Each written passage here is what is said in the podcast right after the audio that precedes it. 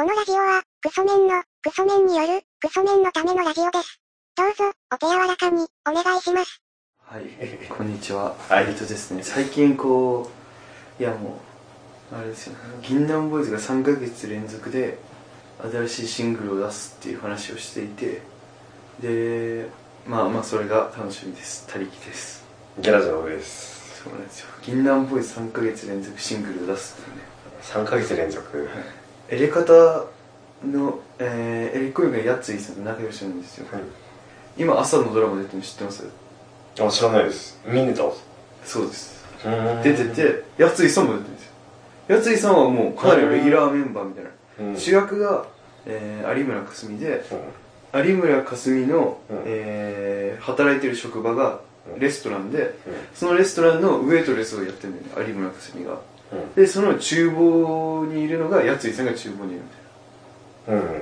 そんな感じで、その職場だからほとんど毎週出てるというか、え、じゃあね、ミネタはどこでね、お客それ、は、もともと有村架純の出身が、えー茨城とかそっちの北関東の方で、うん。えーそっちではもう田舎の田舎の山みたいなところで、えーで有村架純にとってはおじさんみたいな感じでうん。家近くてうん出てるみたいなで家近くて、うんえー一部二部みたいな感じがあって一部では、えー北関東のその田舎のところのシーンが多めでうん。で今二部みたいな感じ東京編みたいな感じで東京にあ、出てきてるから、最近はそこまで出演してないっていうか。出演してないんですけど一回あのーその、うん時代背景が昭和なんですうん。昭和をやっていてでビートルズが来た頃だったんだよねうん。だからビートルズが来ましたってなった時にあの銀杏ボーイズのそのミネタ。うん。ミネタがあのビートルズが大好きだってことで、う田舎の鉛バリバリに出しながら「おーい頑張ってるか!」みたいな感じで東京に出てくるみたいな。ね なんかキャラクターと人物そのものが結構あったような感じのドラマなんでね、だから結構いいかなって言っても朝ドラ見てないんですけどね。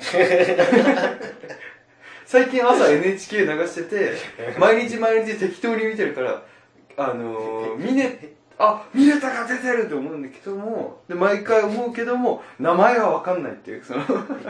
あれ、一日のサイクルで NHK に回すタイミングがないですよ。最近朝なんですよ。朝の ZIP とかああいうのみんなきついなみたいな。なんかああブランチのなんか嫌なところの集合体みたいだなって思ってなんか辛くなってきて。娘ちゃんか NHK かみたいな、あー、でも北の木でした頃はちょっと好きでしたけどね、10分。ああそうなんですかまあまあそんなこんなんでね、はい。まあどこに戻ればいいんだ？やついさんと仲がいいと仲がいい、はいはいはい。でそれでエレカタでやつ、えー、とエレカタにもあの来るらしいですよゲストでうー銀杏ん。ボーイズの新しい新曲出すってことで来て普通にやついフェスとか出てますもんね。そうなんですよやついフェス行ってみたいですよねあれ、この間普通に三四郎、いや、この間っつもかなり前ですけど、三四郎で、あの、ミネタ、たまたま、あの、井口、ウエストランドの井口さんと、三四郎の小宮さんすごい仲いいんで、いつも一緒に飲みに行ってるらしいんですけど、はい。えっと、飲みに行った先で、やべ、隣の席にミネタがいるって、はい。いうことに気づいて、なんかウエストランドの井口さんの子、やべ、あのミ、あのミネタだ、あのミネタだずーっとなってたんだけど、三四郎の小宮は、バカ言えって言って、お前は確かにミネタを見て興奮してるかもしれないけど、今売れてるっつったら三四郎だろっつって、その先輩が目の前にいるのに、何お前興奮してんだよっていう話を、えっ、と、小宮さんしてたんですよ。はいまあ最終的なオチ言うと、あの、ミネタが、あの芸人やられてますよねって話しかけてきたって言って、で、小宮に行くと思ったら、あの、ウエストランドの井口さんですよね って、やついフェスでお会いしたんですけどって言って、まさかの井口に話しかけてくれるっていうオチだったんですけど、えっと、なんですかね、えっと、ちょくちょく最近いろんなメディアで露出してますよね、ミネタさん。ああそうなんですね、はい。ガンガン出てきていろんなところで聞きますよね。えそれ小宮さんのトークってそれポッドキャストですか？あ、ポッドキャストだったっけな。確かポッドキャストだった。ああそうなんですか。なんか浮かんできますもんなんか。あれあれおかしくない？みたいな。急あそうそう。そうにいう感じですよね。あれ？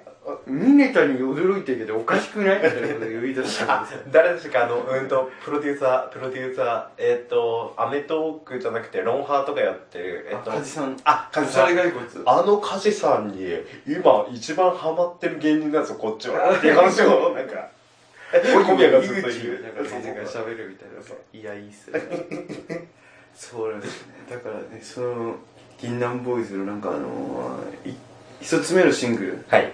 の MV というか PV 的なのが出てたんですけど、あやっぱりこれだなみたいなところがありましたね、あこういうことねっていう PV がなんか見てていい気持ちにならないって。なるけどなんないみたいな。あ、でも、なんて、たりきさんでも感性ちょっと違ったりしますね。はい。ポアダム怖いって言ってませんでしたっけ？あちょっと気持ち悪いなーって思う。いや、あの長澤まさみ可愛いなって。いや、さすがに、あの、ミネタさん目線で作ったやつだから、あの長澤まさみ可愛く撮れてんなっていう印象じゃなくて、あれ怖いんですよね。長澤まさみのシーンはいいんですけど、はい。それ以降長澤まさみ以外もいっぱい女性出てくるあー、もう、あれがなんれが気持ち悪いなという。でもあれこそまさに画期的ってこういうことだなってはい。いろんな投げキスとか、キスとかが怖いってことですよ。はい。何回も見れないなっていう感じがあるんですよ。でその銀杏ボーイズのそのエンジェルベイビーって聞くんですけど、はいそれもそれでなんかあの MV が、はい。えー中学生ぐらいの男の子が、はい。中3ぐらいですようん。が告白して振られてはい。家帰ってきて、えー大好きな銀杏ボーイズをヘッドホンで聴いてますみたいなはい。で爆音で聴いてるみたいなでわーってなんか歌いながらこう頭振りながら自分の部屋でヘッドホンでわーって言ってたら、はいお父さんが上がってきて「おめえうるせえぞ」って言って、はいそのあの聴いてるえーヘッドホンをガサッと取って「こんなもんがあるかが悪いんだよ」みたいな感じでバキバキにぶっ壊して投げつけるみたいな。はい。で投げつけられて男の子も振られたし、えー振られてもうどうしたらいいんだいいんだよみたいな感じになってるところでその投げつけられて壊されたヘッドホン直そうとしても直んなくて「はい。うわーって叫ぶみたいなね。そういうやつってねえ、たきさんでもそういう気持ちって分かったりします？ど誰の気持ちですか？その当時。あ、その、うんと、中学生の気持ち。わかる中学高校ぐらいの時夜中に例えばなんかすごい爆音で曲を聴きながらあーって言ってギター弾きながらあの歌ったりとかしてたら隣の部屋から兄貴とかが来てでうっせえって言われた瞬間にあの世界観一気に壊れる感じってわかります？とかってありませんでした？いやないですね自分それすっげえわかるんですけど。えどういうことですか？じゃあその、P、PV とか MV に出てくる中で言えば、えー壊された少年の方に感情移入しなが多ら分お父さんよりも壊された少年の方にああるよねーって言いたくなると思います。ー そう。だからすごい楽しみだなという話なんですけどね、はい。今回そんな話するわけないんですけど、はい。このダメなところは、はい。えートーク貧乏だから、はいえーとりあえず拾えるものを拾い食いしていこうみたいなトークするのではいその目的地までもしすぐたどり着いちゃって、はい12分持たなかったらどうしようという恐怖で、はい。あっちゃこっちゃ行くっていう。そうなんですよだから適当に、えー、今週の天ガチャの話しようかみたいな思ってたんですけどはい。天ガチャ屋残り時間も微妙なんで。最近あの天ガチャ屋の、はい。えー過去のポッドキャストを一気にガサン適当に聞いてるんですよ、はい。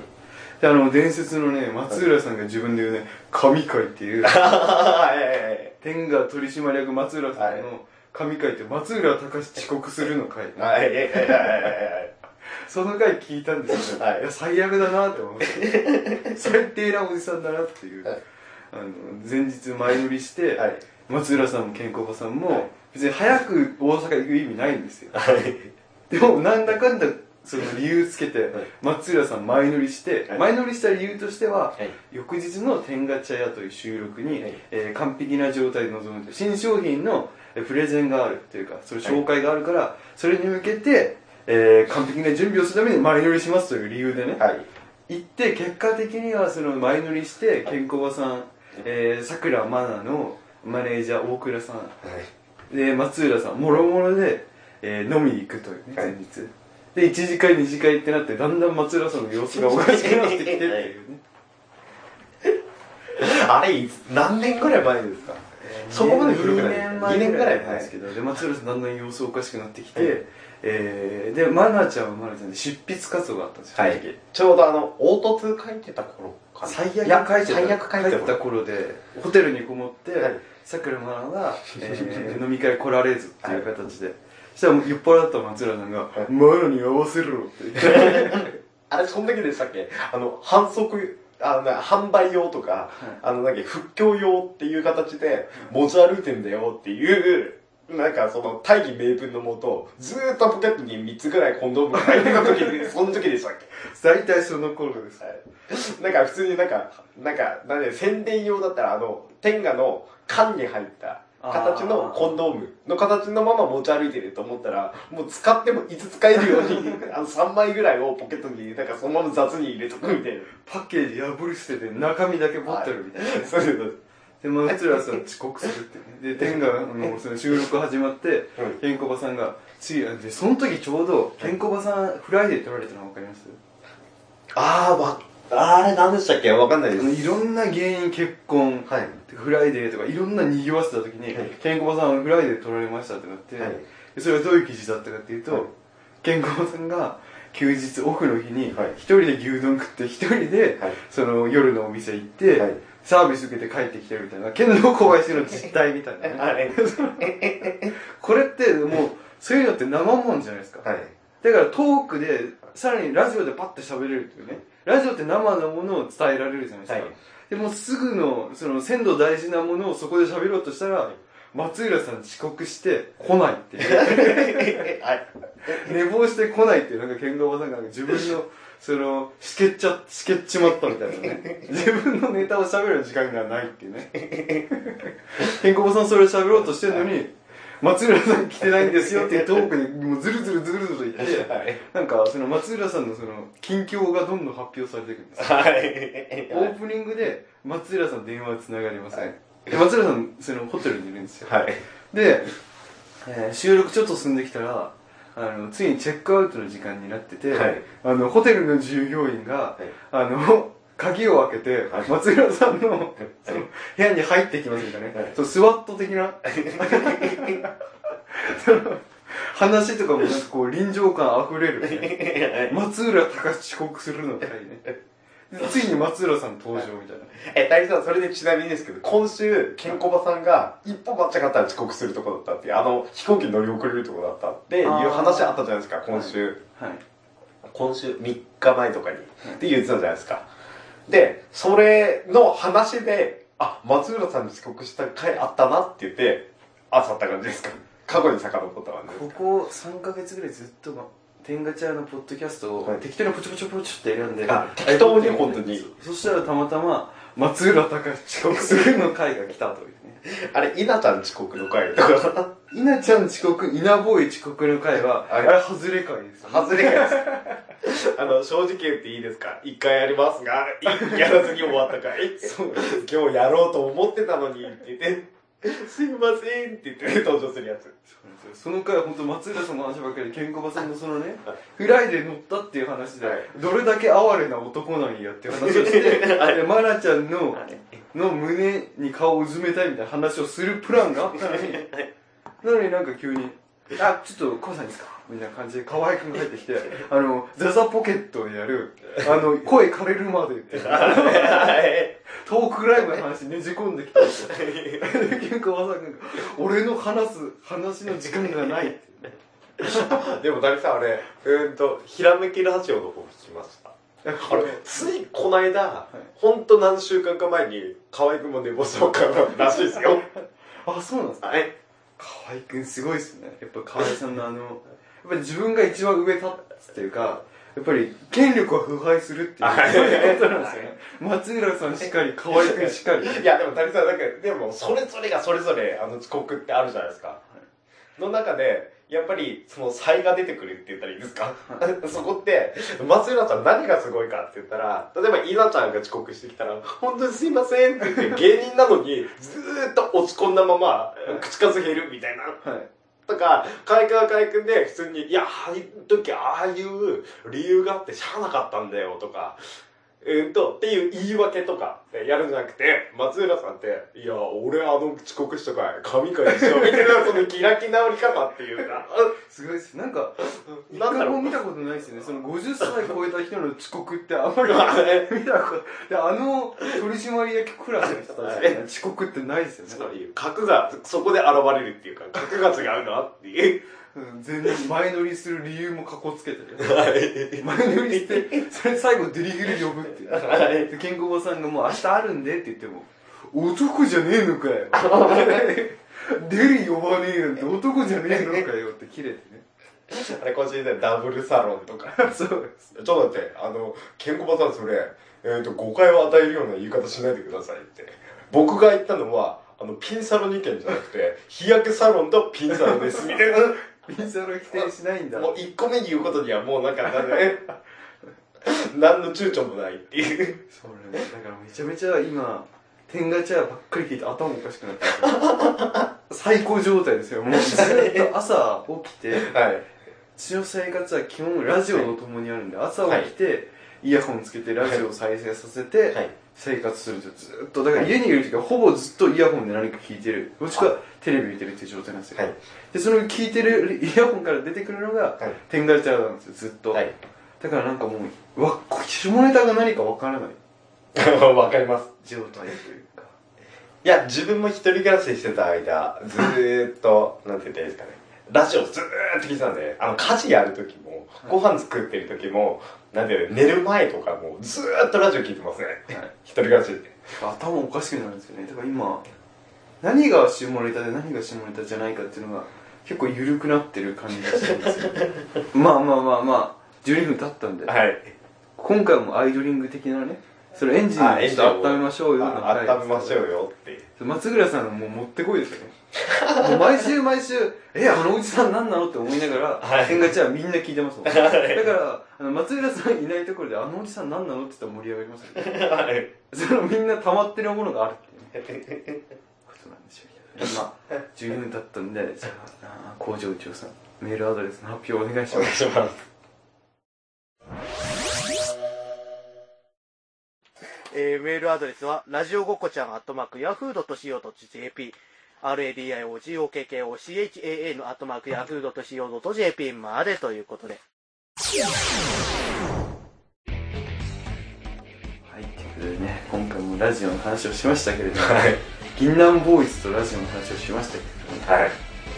あの、まあ、次はうんちゃんと話したかったこと話しましょう。そうですね。本題はこっちじゃなかったってことじゃなかったですかということですよ。ああ、天下茶屋はあくまでつなぎ。